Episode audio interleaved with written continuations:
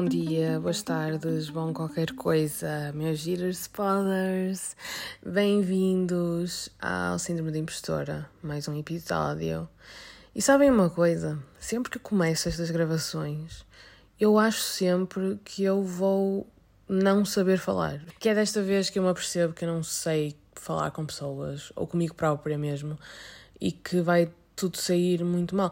Que está um bocadinho em linha com o título do podcast, por isso está tudo bem, não é? O título do podcast em geral, sabem? Síndrome de impostora. Um, mas sim, todas as vezes, não interessa, posso estar-me a sentir super confiante, super bem comigo própria. E eu uh, abro os voice memos, começo a gravar e fico tipo. Uh, uh, o que é que são palavras? E porquê é que eu estou a atrever-me a tentar dizê-las? Estou um bocado assim. Hoje estou um bocadinho ainda mais. Não sei bem porquê. Opa, sabem, há aqueles dias assim mais, mais xoxos. Eu estou num dia xoxo. Acordei xoxa. a palavra xoxa é assim tão. Não sei, é tão. tão fruto. Não sei, fruto. É tão. é tão, é tão uma palavra que sinto que não devia existir, mas ela reflete realmente como me estou a sentir neste momento, que é xoxa. Parece ao mesmo tempo uma palavra meia porca, não sei bem porquê. Acho que tem uma adjacência a outras palavras. Ok, eu não sei onde é que eu estou aí com isto. Uh, basicamente, eu a tentar desviar-me das minhas emoções com humor, como sempre, não é? Bom dia, boa tarde, boa noite, sou eu, é esta logira, cá estamos. Mas o que eu queria dizer uh, era que eu estou, estou-me a sentir assim um bocadinho xoxa. Acordei assim meia xoxa. Eu não sei se, se sabem aquela sensação. Talvez isto é uma coisa só para os neurodivergentes, que é o que eu me considero. Eu não sei bem o que é que eu tenho, mas alguma coisa tenho. Pronto, aqui um, a fiarada aqui dentro desta cabeça não está ligada da maneira normal, eu acho. Está tá aqui com umas, umas conexões, há aqui uns fios de cobre todos emaranhados, não sei. Ah, talvez alguém já andou a roubar o cobre também. Um, as pessoas fazem isso, não fazem? Eu não sei, eu não sei o que estou a falar. Uh, não percebo nada de eletricidade ou afins ou qualquer coisa que seja realmente útil para a sociedade.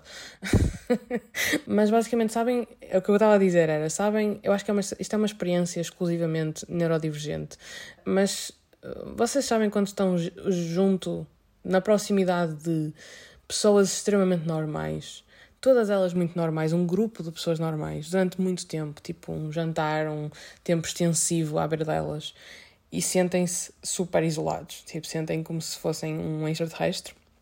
Eu, eu sinto que cada vez mais estou longe dessa experiência, porque eu tenho a sorte de, com o tempo, uh, fui encontrando cada vez mais pessoas com quem eu me identifico. Uh, tenho um círculo muito alargado de pessoas com quem me identifico, até acabei por criar a minha própria comunidade de pessoas que se identificam comigo e eu identifico-me com elas. Tenho muita sorte nisso, não é toda a gente que tem essa oportunidade. Uh, mas Uh, exatamente por isso, exatamente por eu estar tão habituada agora a estar no meu círculo e sempre que eu falo com alguém eu sinto que as pessoas me compreendem e sabem quem eu sou. Um, isto foi um caminho longo, porque eu, quando era criança e na, na, adolescência não sentia isto todo. Mas agora eu sinto mesmo aquela sensação tipo: as pessoas compreendem-me, as pessoas sabem, as pessoas da minha vida compreendem-me. Então, quando eu sou atirada para situações sociais em que eu estou rodeada de pessoas eu não gosto de chamar, tipo, sei lá, não sei se elas são neurotípicas ou o que é que é. Eu não quero, tipo, chamá-las de normies. não sei, não sei explicar. Vocês sabem aquela sensação quando estão, tipo, sei lá, sei lá, no jantar de família de outra pessoa, percebem? Em que toda a gente é bué normal. Toda a gente é bué. É tipo o, o average. Tipo, pegamos na mediana do ser humano e são eles. E eu não quero dizer isto, parece que eu estou a falar mal das pessoas, não é? Tipo, elas não estão mal, estão a perceber? E eu é que sou muito está-me a parecer, estou a parecer tão diferentona, estou a parecer tão, tipo, eu sou tão diferente, eu penso diferente, eu sou, não sou igual às outras raparigas, eu, opá, eu gosto, eu gosto de vinil, sabem? uh, não é isso que eu quero dizer, percebem? É só uma, uma sensação de isolamento que eu já não sentia há muito tempo e eu senti muito intensamente ultimamente. Uh, já não estava habituada. E então agora, é, é, sempre que eu estou nessas situações, e eu entro muito para dentro de mim própria. Torno-me uma pessoa assim muito intro... Eu sou naturalmente introvertida. As pessoas ficam muito chocadas quando descobrem isto, uh, porque não parece, mas eu, naqueles testezinhos de personalidade, sabem? Eu sou sempre introvertida. Tenho sempre o I. Sou, eu só acho que sou INFJ, não sei. Eu não sei se sou INFJ ou INFP, porque eu já troquei. Um, que eu sou assim, sempre a mudar, sabem? Sou uma pessoa muito mutável. Hum, mas eu sempre tive como, como I, sempre fui introvertida. Se bem que o meu I e o E, o, o introvertido e a extrovertida, está sempre tipo 49%, 51%. Estão a ver? Tipo, está assim, sempre um bocadinho ali no limbo. Por isso eu sou um bocado, um bocado das duas. Mas a verdade é que eu acho que eu, na essência, sou muito introvertida. E quando eu não estou confortável, eu imediatamente vou dentro, para dentro da cara, carapaça mas não, quando estou nessas situações não o faço de forma feliz. Eu não estou bem. Então, tipo, não estou feliz de estar ali e não estou feliz de ter que mais uma vez me retrair para a minha carapaça e não estar confortável de estar com as outras pessoas. Sinto assim mesmo que é quase como se, como se me mandassem de volta para o secundário ou para o básico ou para qualquer momento da minha infância que eu sentia que era tão diferente das pessoas à minha volta e lá estou eu mais uma vez a não me identificar com absolutamente nada do que as pessoas estão a dizer ou do que, do que está a passar à minha volta. E é uma, sensação tão. Hum, cria um isolamento tão grande dentro de mim que eu fico tipo. É quase como se eu sentisse que nunca me vou identificar com nada do que outro ser humano vá dizer. Porque sim, eu sou extremamente dramática, não sei se já deu para perceber. para mim, eu, sim, eu vivo muito no momento presente. Uh, não sei se é da minha lua em carneiro, ou não sei se é de eu ter ADHD não diagnosticado, ou, ou CPTSD, ou o que é que eu tenho, não sei o que é que eu tenho. Um, são um mistério da ciência, sabem? Acho que era por isso que a minha psicóloga antiga não me, não me cobrava as sessões, porque ela provavelmente estava também a tentar perceber o que é que eu tinha. uh, mas basicamente, eu não sei do que é que é, mas eu vivo muito no momento presente. Então, quando eu estou num estado eu penso sempre, eu vou estar sempre neste estado. Eu sou aquela pessoa que pensa, eu estou triste hoje, eu vou estar sempre triste. Eu nunca mais vou ter um dia feliz na minha vida.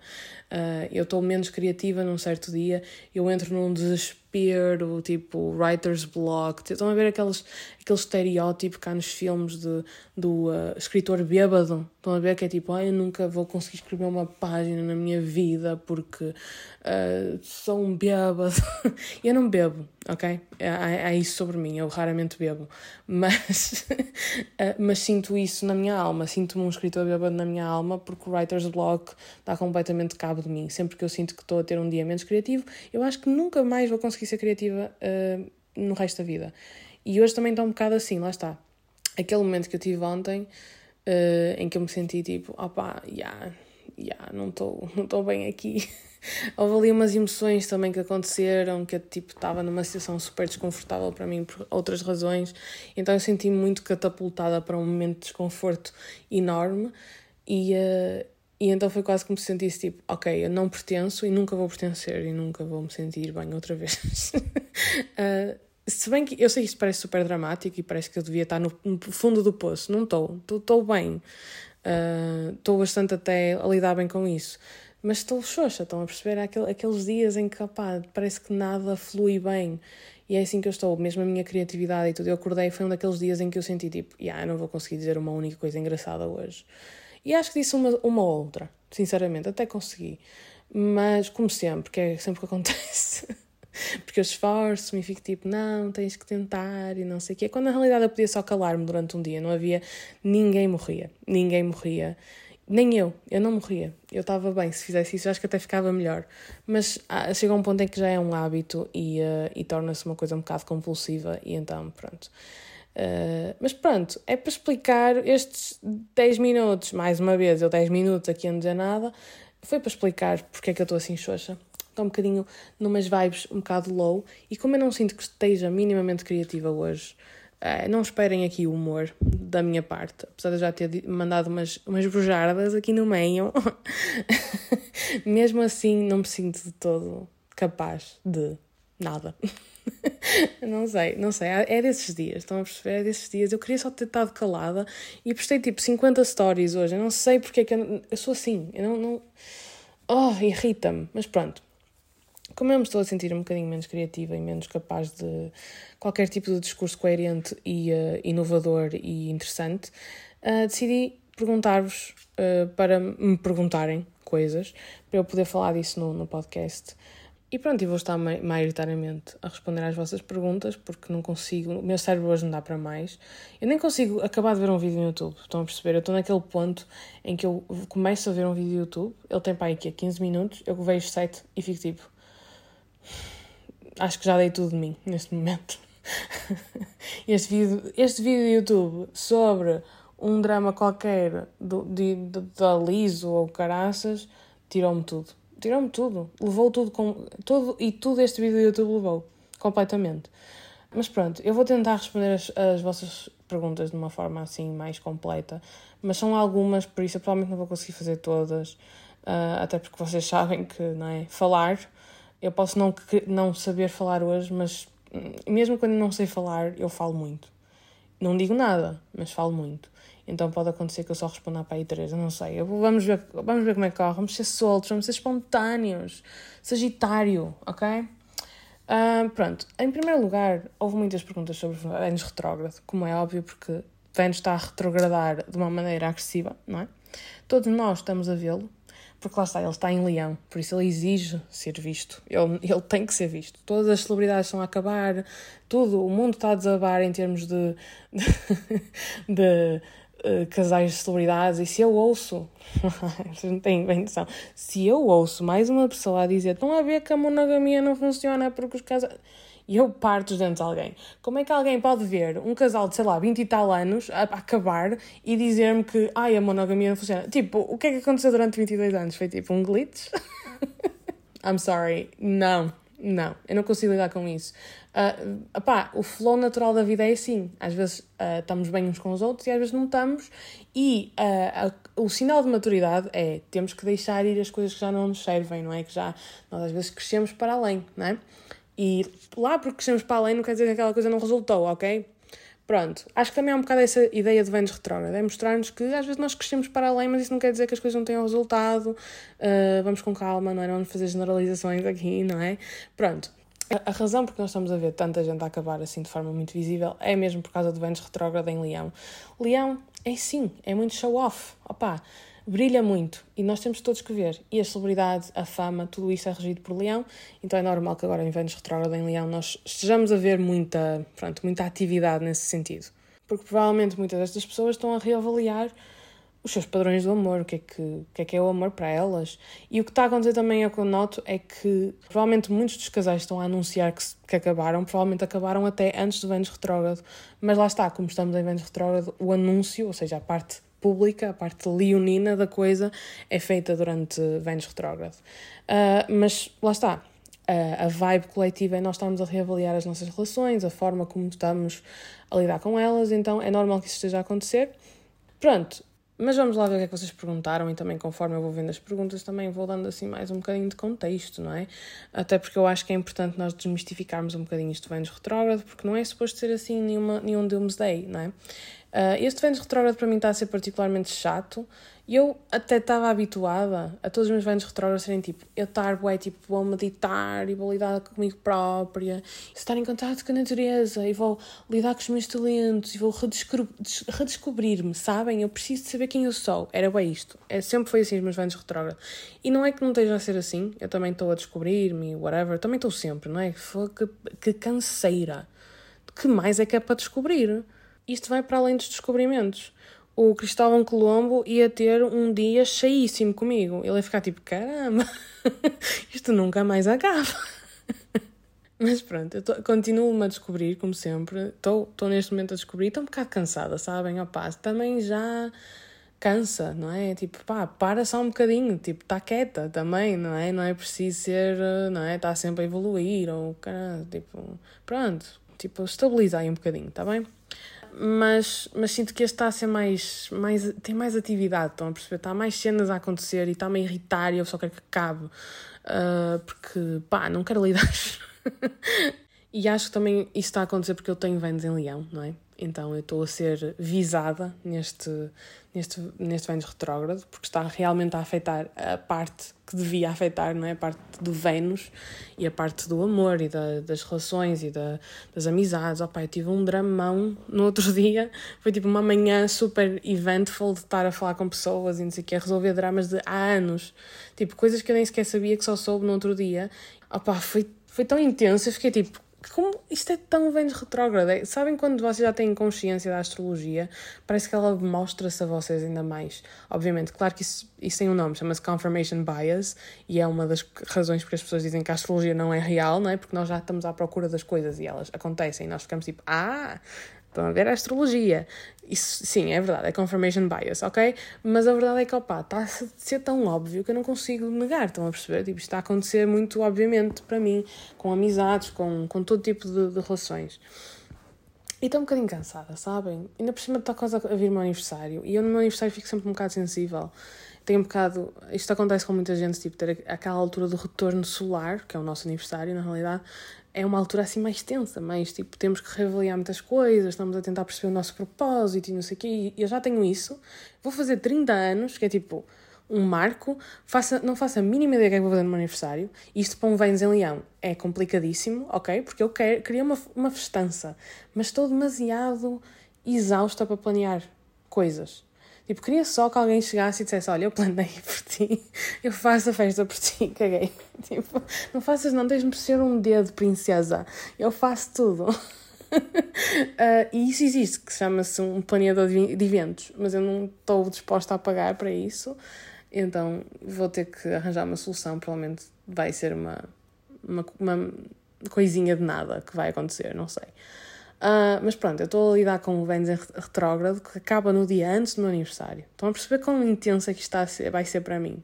Vai tipo culminar mesmo na, ali na altura do meu aniversário, uh, que já é uma altura sempre super tensa para mim. Não que eu não gosto do meu aniversário, eu sou aquela pessoa que adora celebrar o aniversário, mas sei lá, se chega aquele dia e bate uma sensibilidade, eu fico tão.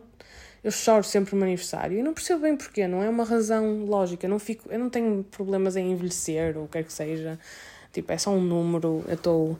Ainda estou rija, estou linda, estou maravilhosa. Não é por aí. É mesmo a questão de tipo, não sei, alguma coisa cai sobre mim e eu fico tipo, pronto, quero que.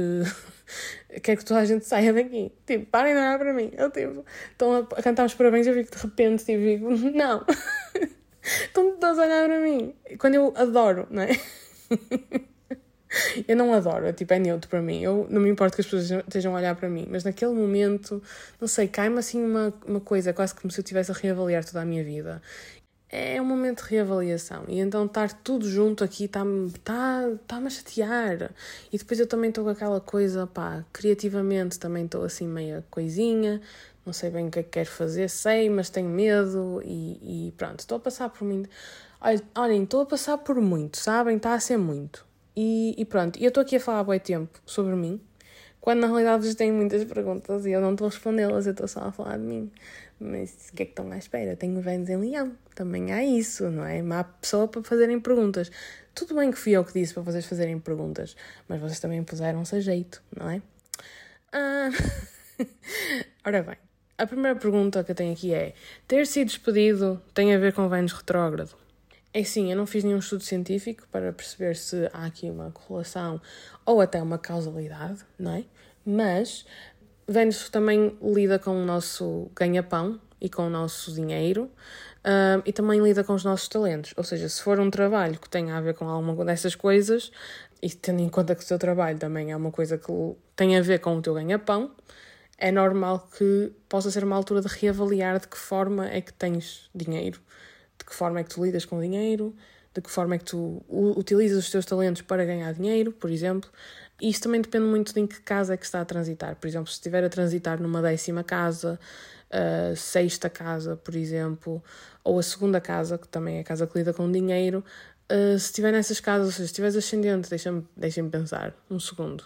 Se tiverem ascendente em escorpião, lidará mais com a parte da carreira. Se tiverem ascendente em peixes, lidará mais com a parte de rotinas e trabalho mais rotineiro.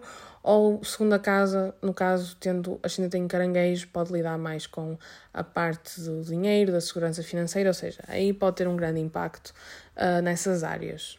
E pode haver, pronto, toda uma reavaliação dos tópicos que eu falei nessas áreas em específico, ok? Depois, a, a pergunta seguinte é Porquê é que eu me sinto deprimida? eu não percebi bem se isto era no contexto de Vênus retrógrado ou não, mas eu assumi que sim. Uh, e como estamos, como o, o uh, trânsito astrológico que estamos a falar agora, mais é, é de Vênus retrógrado, eu assumi que sim. Porquê é que me sinto deprimida? É sim, em primeiro lugar, Uh, eu aconselho sempre procurar ajuda uh, nestes casos, não é? Não vou estar aqui a dizer, olha, é porque Vênus e pronto, e fica na mesma. Não, é tipo, obviamente, se sentires que estás num, num nível de depressão mais severo, por favor, procurar ajuda psicológica. Uh, de um profissional mesmo e não, não minha, de certeza. eu não sei o que estou a dizer, é tipo, sou só uma gaja. Um, mas em termos de Vênus retrógrado, pá, depende muito, lá está, das casas em que está a transitar, mas como está qualquer planeta num movimento retrógrado, pode nos ficar, fazer ficar mais introspectivos, pode trazer eventos que nos obrigam a ficar mais introspectivos. E na introspecção também há aqui uma tendência de poder haver ruminação sobre eventos passados, tudo isso. Então, uh, pode ser que a depressão seja um efeito secundário disso, não é? Depressão, pronto, sentimentos assim um bocadinho mais de estar em baixo e o que é que seja. É, é normal, mas lá está. Obviamente, se se tornar uma coisa séria e uma coisa muito permanente, ou seja, tenha mais permanência do que apenas uma, uma semana ou duas, ou o que é que seja, é importante procurar ajuda e mesmo que seja Vênus retrógrado a causar isso, não é? Não é Vênus retrógrado que vai resolver, outras formas mais físicas e reais, mais lógicas, podem resolver isso e ajudar a, a, nesse fardo, então, yeah. é essa a minha, a minha tentativa de ajuda. A próxima pergunta é: muitos draminhas com amigos em Vênus retrógrado, como lidar? Uf, eu também estou a perguntar isso. Eu acho que até lidei bem, por isso acho que posso dar uma ajudinha aqui. Mas é assim, é normal que coisas, draminhas, uh, assuntos não resolvidos, pequenos stresses, pequenos desentendimentos, coisas assim, uh, possam vir à baila. Pequenos, olha, por exemplo, uh, como é que se diz? Setbacks, tipo coisas que acontecem inesperadamente. Nós tínhamos um certo plano, mas ele não corre bem, não corre da maneira que nós queríamos. Isso é muito típico de um retrógrado, principalmente um Vênus retrógrado, pronto, lidando com os assuntos que eu já falei. Mas é muito normal que essas coisas venham ao de cima, porque lá está, Vênus está a tentar nos ensinar a lidar com essas coisas.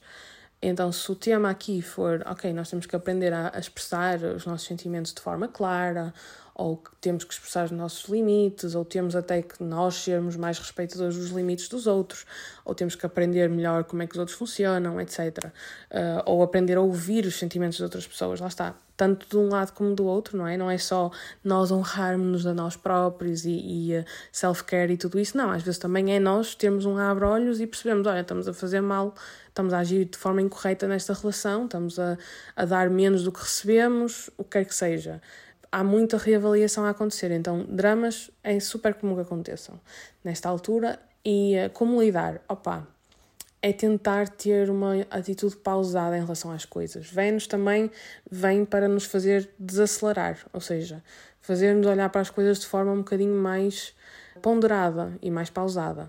Uh, por isso é que vêm também os tais atrasos e as coisas, os obstáculos, as coisas todas, porque é para nos obrigar mesmo a tipo, não levar, não ser demasiado impulsivo, não levar as coisas demasiado rápido, não, não entrar em, percebem, romances super uh, rápidos e intensos. Não, é suposto obrigar-nos a pararmos e, e, e avaliarmos realmente o que é que nós queremos e o que é que estamos a dar, o que é que estamos a receber, tudo isso. Ou seja, não é só para nós olharmos uh, para o que os outros estão-nos a fazer a nós e se nós toleramos isso ou se queremos melhor. É também para olharmos se nós estamos a dar o nosso melhor aos outros, porque vai para os dois lados, ok? Um, então, a ideia aqui, o meu conselho seria olhar de forma clara, de forma tranquila, fazer umas meditaçõezinhas, ok?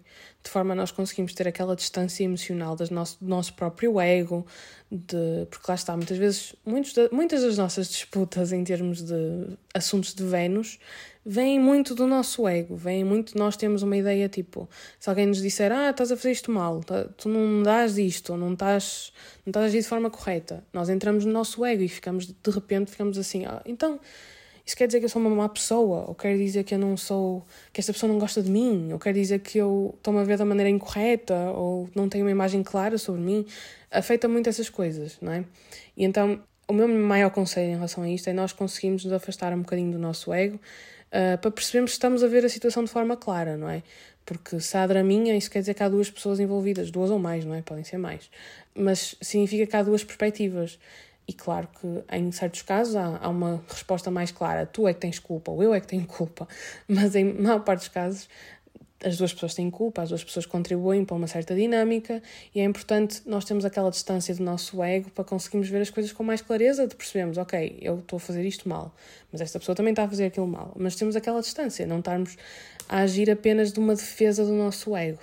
Isso seria o meu conselho, uh, maioritariamente. Tenham um bocadinho de distância do vosso ego, tentem-se em, em, alturas de muito drama, em alturas de muita introspecção e de reavaliação, é muito importante nós também centrarmos-nos em nós próprios e percebemos bem tipo, quem é que nós somos e o que é que nós queremos, porque a partir daí também já conseguimos orientar melhor o resto das nossas relações e conseguimos também estar mais cientes do que é que o nosso ego tende a fazer, o que é que o nosso ego quer e o que é que ele tende a reagir esse tipo de situações, ou seja, groundedness, meditação, respirar fundo, nestas discussões mais acesas que podem acontecer, é muito importante nós, às vezes, até tirarmos um momento, irmos respirar um bocadinho, 10 respirações fundas, voltar e perceber, ok, o que é que está realmente a passar aqui? O que é que é?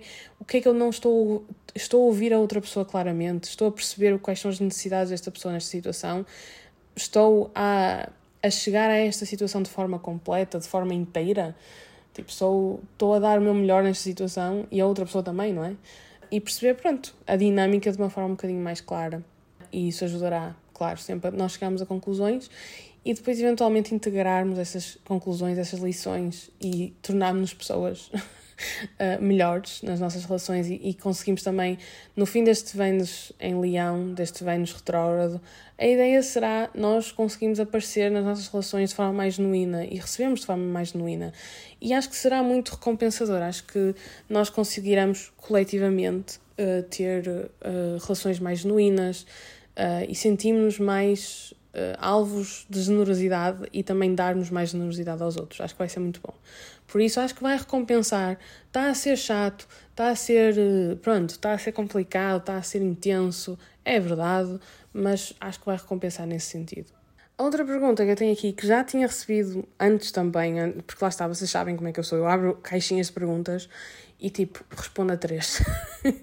Mas é porque eu, opá, eu não consigo fazer tudo, sabem? Eu, tô, eu tenho sempre tantos sonhos dentro de mim, percebem? Eu abro uma caixa de perguntas e eu penso, vai ser hoje que eu vou responder a tudo, não vai haver uma única pergunta sem resposta. E depois é tipo, não consigo, não é? Não consigo, não tenho energia, simplesmente. Uh, mas eu tenho a sensação que eu respondo ao que tenho que responder, sabem? A vida é assim, o universo é assim as perguntas certas chamam-me. Isto é tudo, tem tudo uma razão. Mas pronto, a pergunta que eu tenho aqui, que já foi perguntada bem umas três vezes, pelo menos, não mais, é começar algo com um crush em Vênus retrógrado é uma boa altura? Hum, é sim. eu sou um bocado cautelosa em responder este tipo de coisa porque eu não quero dar a impressão a ninguém que, imaginem, aparece-vos o amor da vossa vida em Vênus retrógrado, eu não vou ser a pessoa a dizer-vos tipo, não, não, não, não vais, não é? Sem sequer ter algum tipo de contexto.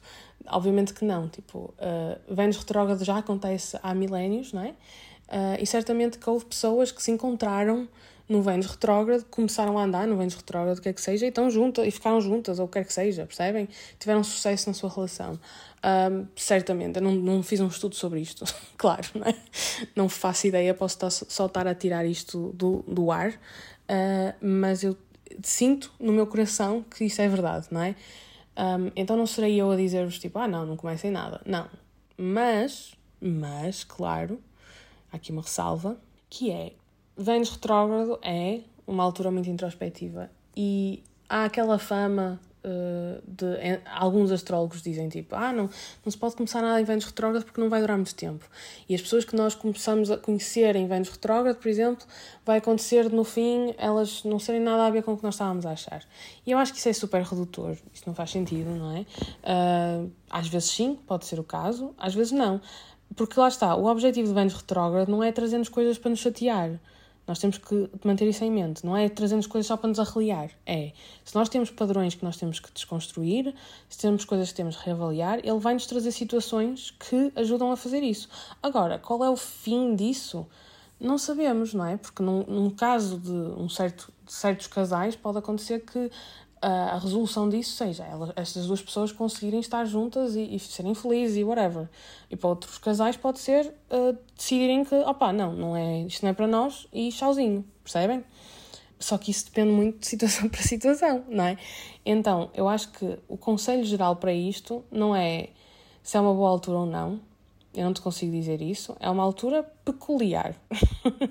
e por isso, eu, o que eu aconselho nesta altura é pausares, teres calma, sempre com calma, e tentares reavaliar as situações, ou seja, ver se a pessoa, ver se estás a ver a pessoa claramente, ir com calma, porque isto também não é assim tanto tempo, não é? Quem começa uma coisa em Vênus retrógrado também espera até 3 de setembro para começá-la. Um, eu tenho aqui uma, uma pequena adenda a isto. Eu acho que é preciso termos calma, e, uh, mas imagina, chega ao crush e diz: Olha, tu és a mulher da minha vida. Vocês não é tipo, ah, desculpa, estou em Vênus retrógrado. não vão fazer isso, não é? Isso não faz muito sentido. Se vocês sentem a mesma coisa e whatever, e vocês não dão tipo, olha, desculpa, não, não dá porque estamos em Vênus retrógrado. Isso não faz muito sentido, não é? Mas é importante ter em conta que, lá está, é uma altura assim um bocado estressante nestes tópicos, então é importante ir com calma, uh, tentar bem perceber para onde é que nós estamos a ir. Uh, e, e, uma calma também, não, uma calminha assim que a ver, não magoa ninguém. Uh, digo isto eu, que sou uma pessoa super impulsiva nestes assuntos, ok? Eu sou tipo um, um incêndio inteiro. Eu sou um fogo florestal, ok? No amor. Eu sou assim, funciona. Uh, mas eu ardo por muito tempo, uh, felizmente. eu sou mesmo tipo incendiária mesmo, para o resto da vida. Mas pronto, tenho a tendência a ser um bocadinho impulsiva nestas coisas e querer tudo para ontem e, e, e sou muito assim. Mas a verdade é que com a idade, com a maturidade, estou a começar a perceber que às vezes isso não é a melhor solução e que às vezes é melhor nós termos calma, uh, tentarmos perceber, tentarmos criar uma base, uma estrutura e depois construirmos sobre, ok? Uh, calma não, não uh, magoa ninguém. Quanto mais informação nós temos sobre alguém, melhor é e, uh, e, e melhor conseguimos fazer decisões e perceber se essa pessoa é alinhada connosco ou não. Ou seja, take your time, ok? Vai conhecendo esta pessoa. Eu não te digo se, opa, se as coisas progredirem naturalmente, tu não vais ser a pessoa que vai parar o flow das coisas só porque estamos em Vênus retrógrado. Isso não faz sentido. Se bem que eu tenho uma pequena adenda a isto, que é, tenta, tipo, não começar a namorar em Vênus retrógrado. e eu vou explicar porquê, mas isto é tipo, isto é uma pequena superstição de, de astróloga. E eu vou explicar, que é, um, imagina, nós todos temos um mapa astral, certo? O dia em que nós nascemos marca o nosso mapa astral. As relações com as pessoas e, e os momentos, tipo, tudo, tudo tem um mapa astral. Os eventos têm um mapa astral, uh, tipo, os animais têm um mapa astral. Tudo que nasce, tudo, tudo que tem um momento de início tem um mapa astral. Inclusive as relações, ok? E então, por exemplo, quando tens um crush ou whatever, uh, o mapa astral dessa relação é o momento em que conheces esse crush, ok? E esse mapa astral pode dar informação sobre a natureza da relação mesmo nesse momento. Isto já é uma coisa assim mais tipo avançada, ok? Não é uma coisa que eu esteja a recomendar a toda a gente para fazer, porque eu acho que é um nível de overthinking que é um bocado desnecessário. Não é necessário estarmos aqui a analisar tudo sobre uma conexão com as pessoas, até porque eu noto pela página que vocês, em geral, têm uma obsessão por saber compatibilidades e não sei o quê, e será que vai durar e não sei o que mais. Opá, isso não dá para saber, pessoal. A vida não nos deixa, ok? Deixem-se ir apenas, aceitem, ok? Mas uh, eu não estou a recomendar vocês fazerem isto, ok? Olharem para o mapa do dia em que vocês conheceram e do momento que vocês Mas é, isto é possível, ok? É uma possibilidade. E então o que é que acontece? Quando nós começamos a namorar com alguém, ou por exemplo, casamos, qualquer novo estágio que tenha uma data de nascimento, não é? Uma data exata, uh, tem um novo mapa astral. Então quando vocês começaram a começarem a namorar com alguém, se começarem a namorar em Vênus retrógrado, o vosso mapa astral desse namoro vai ter Vênus retrógrado no seu mapa. O que significa que a relação em si pode ter alguma certa, digamos, disfunção no que toca a Vênus.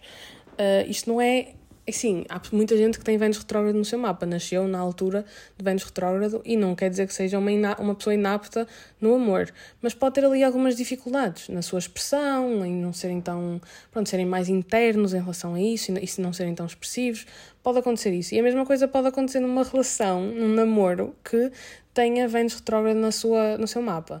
Lá está, há, há, astrólogos que são super radicais com isto e dizem, ah, se tiver Vênus retrógrado no mapa, isso quer dizer que não vai durar. Eu não sou assim, obviamente, tipo, acho que isso é estúpido.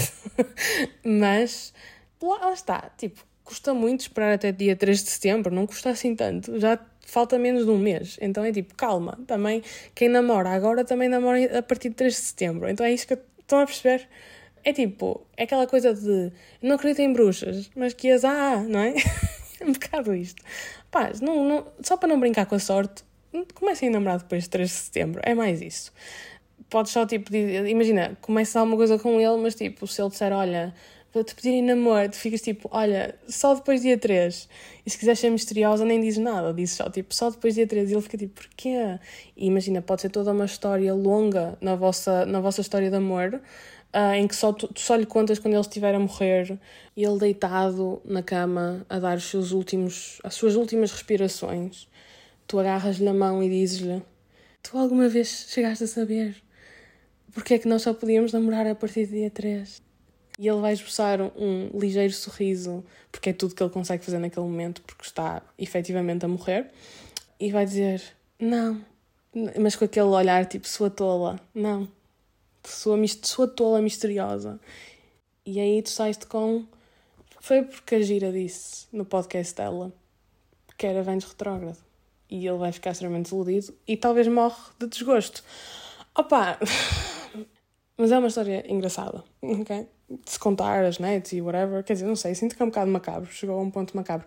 Mas o que é mais importante do que tudo isso é que eu estaria incluída na história. E eu adoro isso. Adoro estar em histórias. Adoro. Falem bem, falem mal, mas estarem a falar, tipo, opá, que engraçado, então, tipo, pessoas estão-se a lembrar de mim.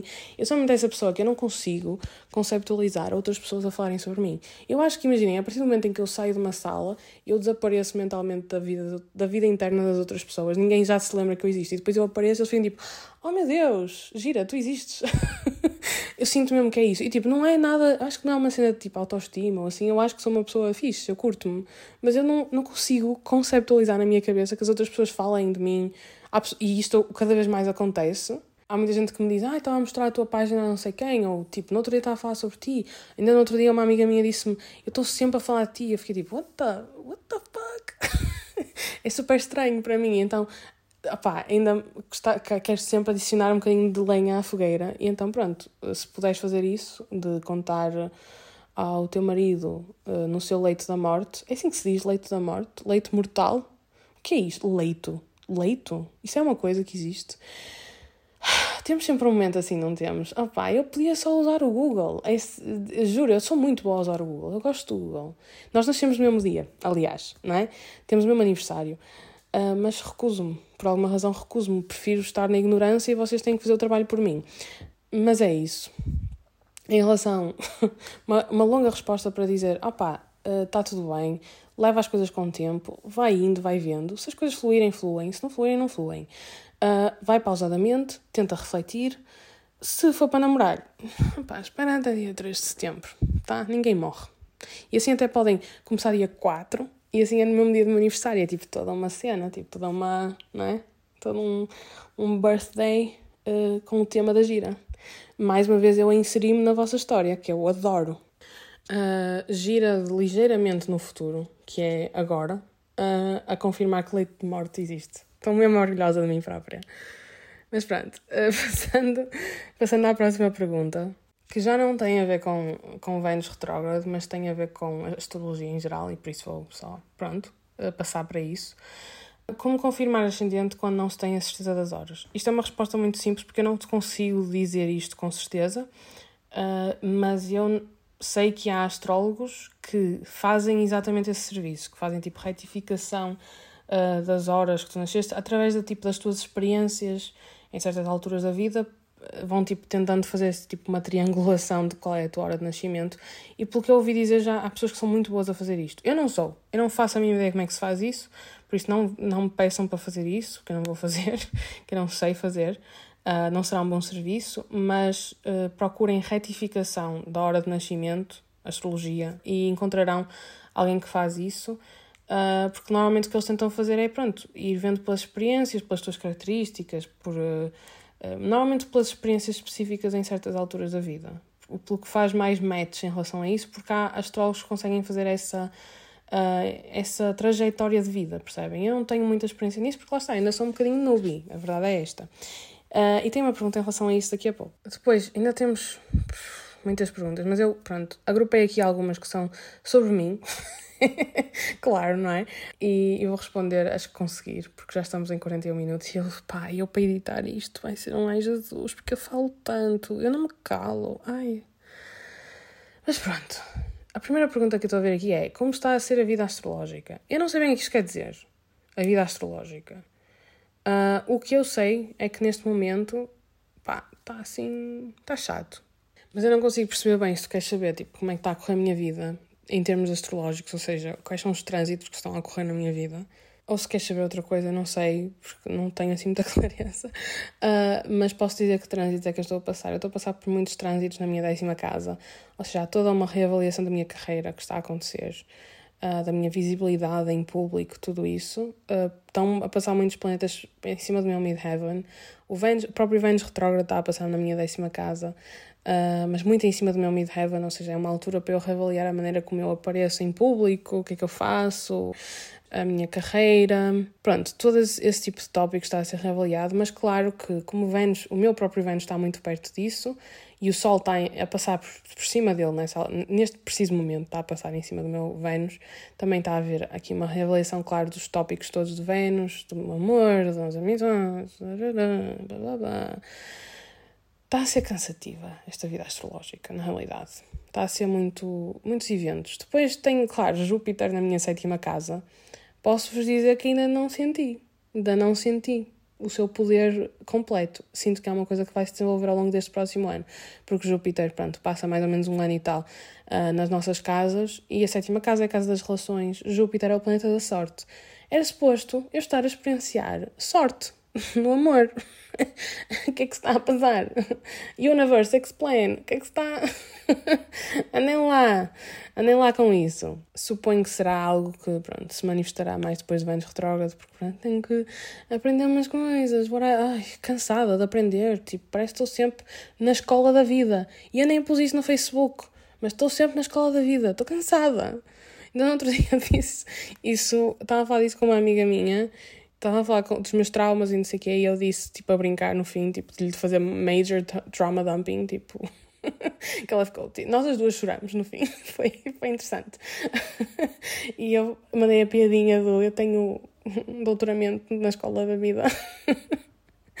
e sinto mesmo que tenho, juro. Mas mesmo tendo doutoramento, estou sempre, estou no pós, tipo, sou mesmo professora catedrática, estou farta, estou sempre a aprender lições, tipo, cansa, por favor. Deixem-me só viver a vida. Estão a perceber? Agora, agora chegou a altura de trabalhar, não é? Supostamente. Um, por um salário demasiado baixo para o que eu, quanto tempo eu estudei, não é?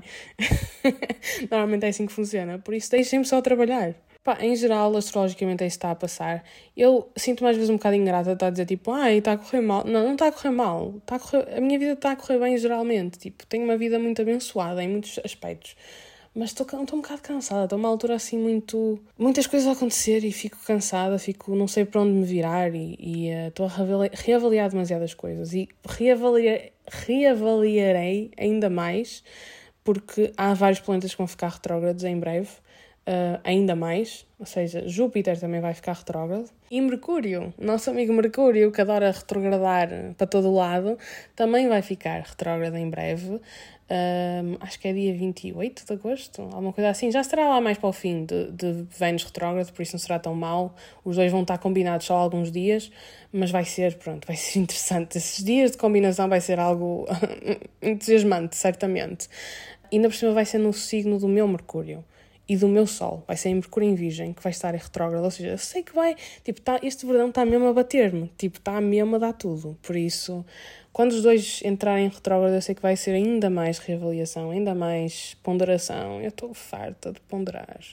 Mas está tudo a correr bem. Gratidão sempre. Gratidão. Nesta nota de gratidão, uh, vamos falar aqui sobre a próxima pergunta que é como, quando, onde, porquê começaste a aprender astrologia? Sobre astrologia, pronto.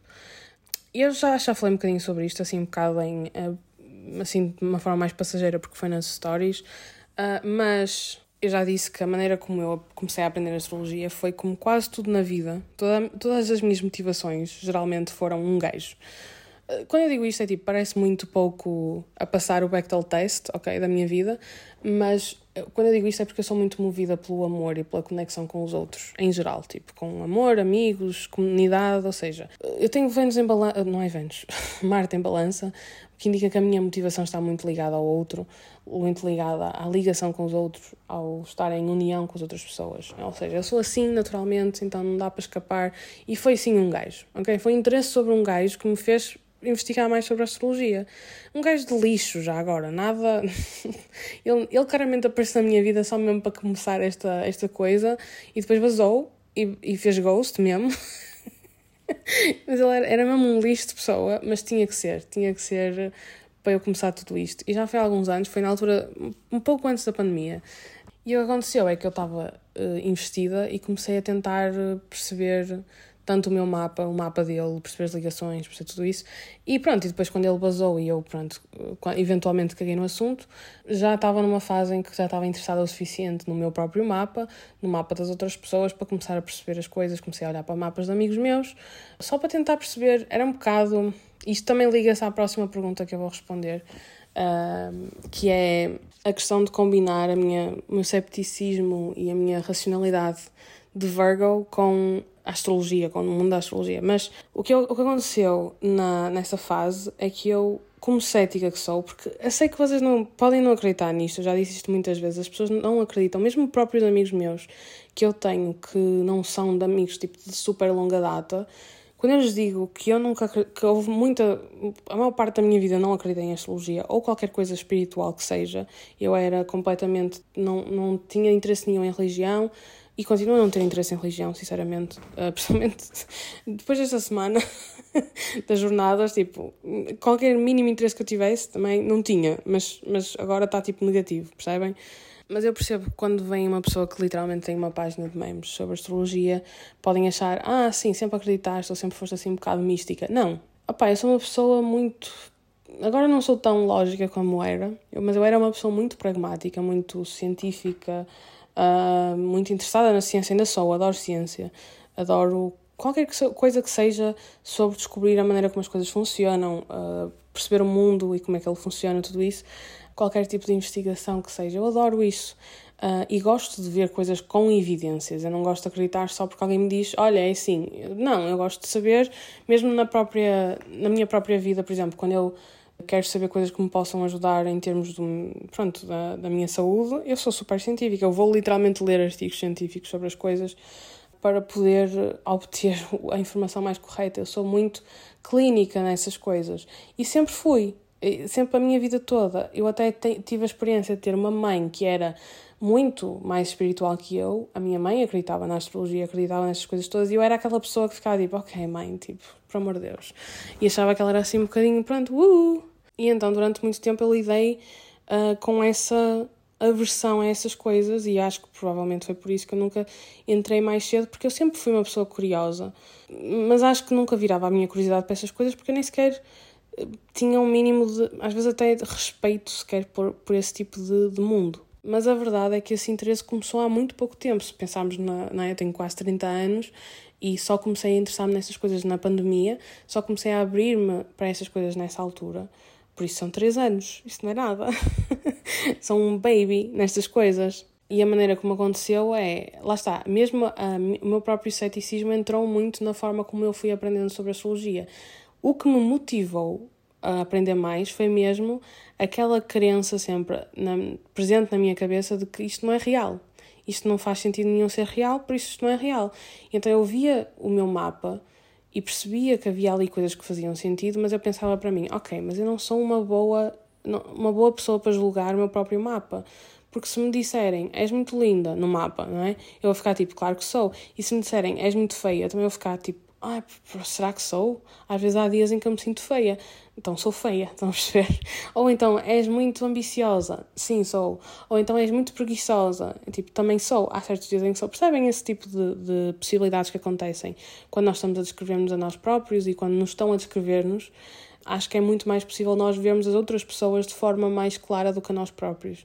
Então eu comecei por explorar o meu próprio mapa, mas sentia sempre, opá, isto não é uma forma uh, nada científica de tentar perceber se a astrologia funciona. Zero não é? Então o que é que comecei a fazer? Comecei a tentar olhar para o mapa das outras pessoas que eu podia ver de forma mais clara porque estava de fora. Inicialmente amigos, não é? E também celebridades, tudo isso, para perceber se as coisas realmente batiam certo. E claro que o que começou a acontecer é que batia muito certo. Quanto mais eu ia aprendendo, porque lá está. Quando nós começamos a aprender inicialmente a astrologia, principalmente se nos focarmos em coisas mais básicas, tipo Sol ou assim, não conseguimos encontrar grandes correlações, porque o Sol não tem assim tanto impacto no nosso mapa. O que interessa é mesmo o mapa inteiro. Uh, então, quanto mais eu ia aprendendo, mais as coisas iam fazendo sentido e mais eu conseguia ver a multidimensionalidade que a astrologia tem, que realmente começa a refletir a multidimensionalidade de um ser humano, não é? Uh, e é interessante que cada vez que eu vi, quanto mais eu via, mais eu me identificava com aquilo e que mais eu conseguia perceber que realmente fazia sentido e que estava a bater certo. Porque eu via coisas Aliás, acontecia muito que, lá está, eu começava cada vez mais a interessar-me por isso e depois as pessoas, claro, estás numa festa, estás num jantar e as pessoas sabem que tu lês mapas astrais e ficam super interessadas em saber o que é que tens para dizer. E a verdade é que eu disse a, completos estranhos coisas que eu não tinha forma de saber e eles disseram-me que eu tinha razão, percebem? E era cada vez, cada uma destas uh, experiências fazia-me cada vez mais acreditar na astrologia. E foi assim que eu me tornei em quem me tornei. Porque uh, em três anos, em pouquíssimo tempo, eu fui de completa cética a uma pessoa completamente devota à astrologia, que lá está, é, é, é, estranho dizer isto, tendo em conta que eu tenho uma página de memes de astrologia, mas eu ainda sou um bocado cética.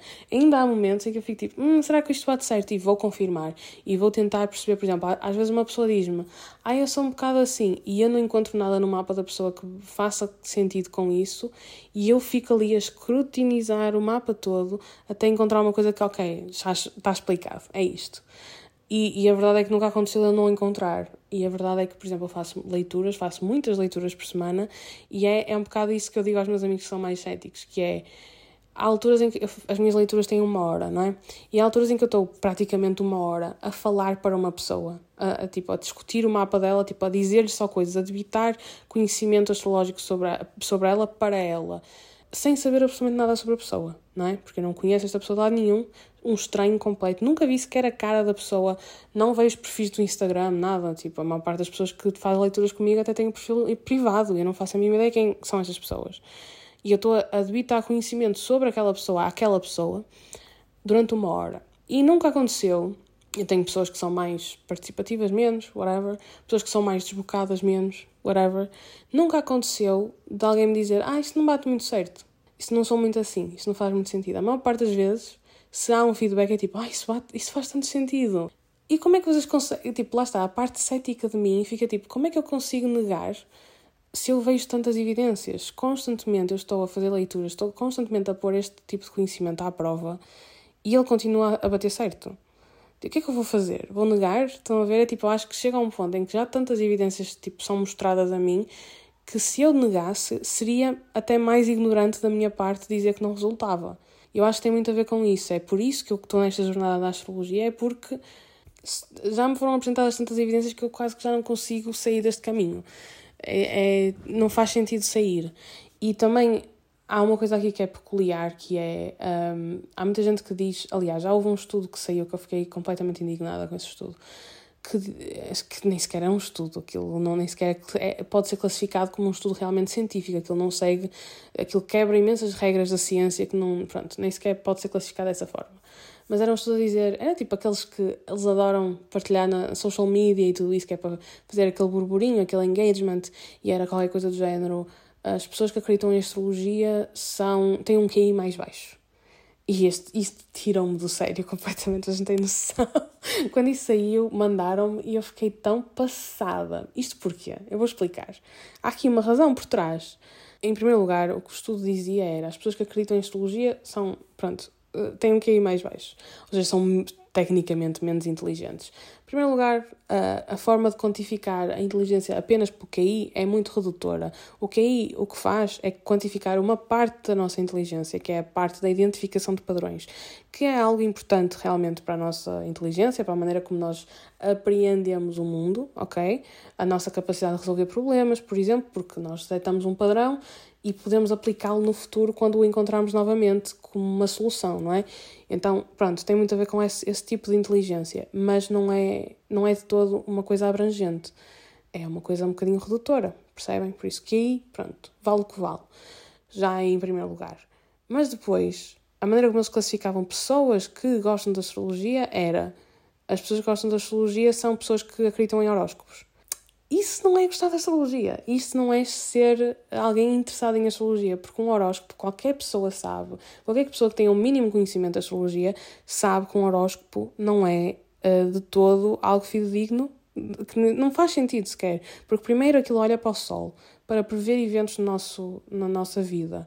O Sol não tem nada a ver com isso. Pode às vezes bater um bocado certo, porque tem ali, porque às vezes, pronto, coincidência, alguns trânsitos astrológicos batem certo com o Sol. Mas o que, o que pode realmente definir um, um horóscopo que seja e que será na mesma extremamente vago será o nosso ascendente.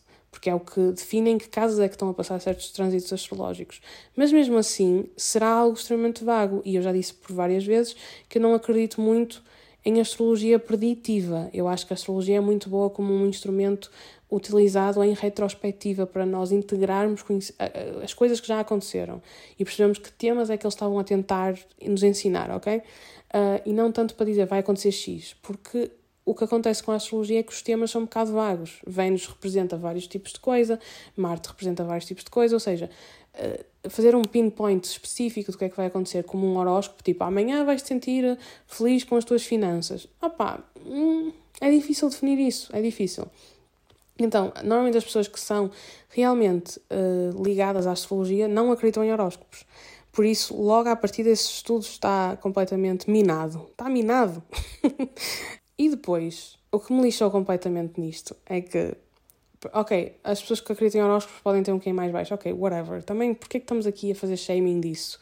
E tentar mostrar, eh, só a premissa de tentar fazer um estudo uh, que, que demonstre isso já é tão inútil e maléfico por razão nenhuma, que é tipo, nem consigo entrar por aí. Mas o que me chateou ainda mais é que, vamos pensar bem nas coisas. O que é que é uma pessoa que realmente gosta da astrologia e percebe a astrologia e tem a capacidade de olhar para um mapa astral e perceber o que é que aquele mapa astral está a dizer, o que é que essa pessoa está a fazer?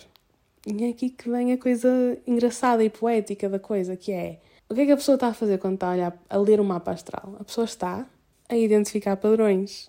Porquê é que eu, eu acho que eu aprendi a astrologia tão rapidamente e sou boa a ler um mapa astral e a identificar padrões e a perceber, tipo, estou a falar com alguém e digo, isso é tão Mercúrio em peixes, ou isso é tão não sei o quê.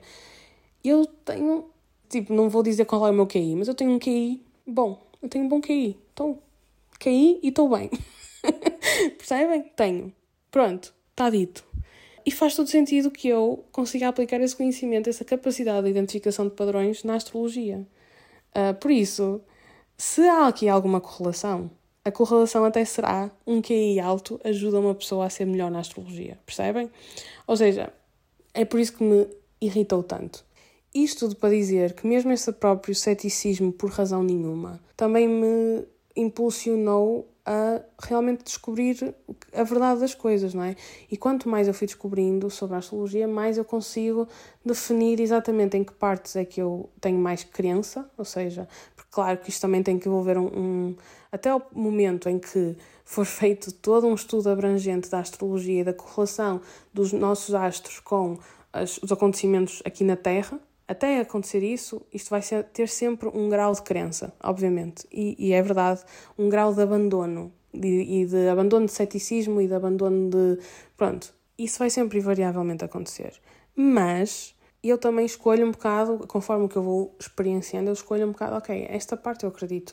E, por exemplo, eu só faço serviços em que eu realmente acredito. Por exemplo, há tanta coisa que se pode fazer na astrologia, tanto tipo de previsões e não sei o que, não sei que mais.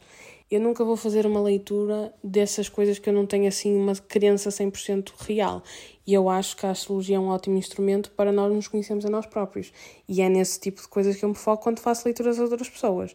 Não é tipo em tentar prever o futuro delas e o que quer que seja. Eu sou muito cuidadosa nessas coisas porque não é algo que eu acredito piamente, percebem? Em relação a onde é que eu comecei a aprender astrologia? Na internet, não é? Eu sou uma filha da internet. Tudo que eu aprendi na minha vida foi, foi na internet. Eu aprendi tudo, literalmente tudo, aprendi na internet. E a astrologia é a mesma coisa. Eu, não, eu já li alguns livros sobre astrologia, mas não é uma coisa que eu faça assim muito com muita frequência, porque eu gosto de aprender de uma forma muito experiencial em tudo. Na vida, gosto de aprender a fazer. E então é isso que eu fiz com a astrologia. Quanto mais eu fui lendo mapas astrais, mais eu fui integrando as coisas e lá está, tive mais padrões aqui para poder identificar, não é? No futuro. Uma base de dados maior aqui dentro desta cabecinha para conseguir no futuro dizer, ah, isto é como aquilo, percebem? E eu acho que isso é a melhor coisa que se pode fazer na astrologia se quer aprender, é, saber, é ganhar mais base de dados aqui em cima. That being said, e já estamos a, já estou aqui há muito tempo, já estou aqui há muito tempo, isto não vai ser um ai Jesus, que hoje é domingo à noite e eu amanhã vou ter que editar isto à noite também, eu não sei como é que vai ser, já é uma da manhã. Mas pronto, só para alinhavar esta última pergunta da como é que eu equilibro o ceticismo e a racionalidade de Virgo com o conhecimento da astrologia, vou equilibrando. Uh, por exemplo, uma coisa que as pessoas gostam de, de, saber é como é que eu lido com o ceticismo das outras pessoas. Que lá está, muitas vezes também reflete o meu próprio ceticismo. E o que eu faço é dizer-lhes que lá está, eu também sou uma pessoa cética e que eu própria, na minha pesquisa astrológica, também faço a minha própria diligência de estar a tentar provar a mim própria que estou errada, por exemplo. Que isto não quer dizer nada, que não há aqui ligação nenhuma. É claro que eu também sou uma pessoa espiritual e que tornei-me cada vez mais espiritual com a questão da astrologia.